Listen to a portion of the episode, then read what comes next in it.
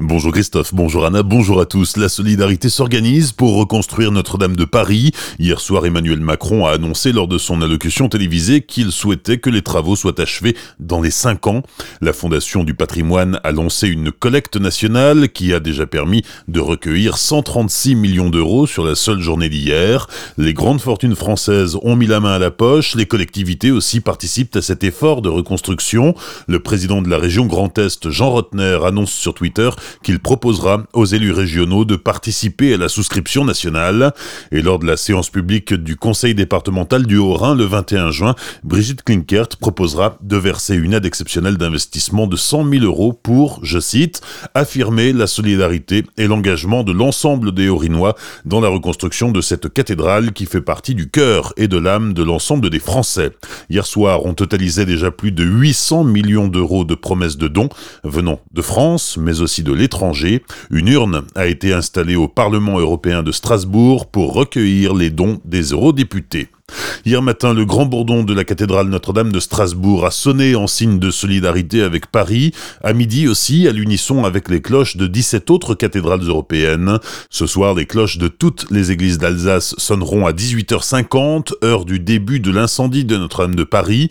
L'archevêque de Strasbourg souhaite ainsi exprimer sa solidarité avec le diocèse de Paris. Sur le site alsace.catholique.fr, Monseigneur Luc Ravel partage son émotion de la surprise presque incrédule je suis passé à l'accablement fataliste, submergé par une tristesse incroyable. Maintenant, je pleure avec Paris, avec la France, avec le monde. Mais en cette semaine de Pâques, nous savons qu'après la mort, il y a la résurrection. Fin de citation.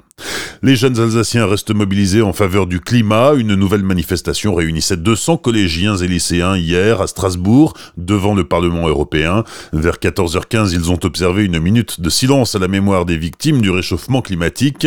Greta Thunberg était dans le cortège. La jeune Suédoise de 16 ans est devenue en quelques mois l'icône européenne du combat des jeunes en faveur du climat. Elle devait rencontrer dans l'après-midi les membres de la commission de l'environnement au Parlement européen. L'enquête se poursuit quatre mois après l'attentat du marché de Noël de Strasbourg. Lundi, Abderrahman Shekat, l'un des frères de shérif Shekat, a été arrêté à l'aéroport de Roissy. Il a été placé en garde à vue du chef d'association de malfaiteurs terroristes criminels. Il rentrait d'Algérie où il était parti le 12 décembre, c'est-à-dire le lendemain de l'attentat commis par son frère. Un homme a fait une chute du troisième étage hier matin rue de Guémar à Colmar. Le quadragénaire n'a pas survécu. A priori, il s'agit d'un suicide. Le magasin Culture Vélo dans la Nord de Colmar cambriolé la semaine dernière, c'était dans la nuit de jeudi à vendredi. Une cinquantaine de vélos, dont une grande majorité de vélos électriques, ont été volés. Une enquête est en cours. Le préjudice se chiffre à des dizaines de milliers d'euros. Le conseil départemental du Bas-Rhin recrute un photographe. Vous intégrerez la direction de la communication du département pour réaliser des reportages sur les actions du département présentées par les élus, les missions de la collectivité et sur les territoires. Vous participerez aussi à la création des différents supports de communication, magazines, sites web et réseaux sociaux. Si ce poste vous intéresse, il vous reste une semaine pour postuler par mail à l'adresse recrutement-bas-rhin.fr.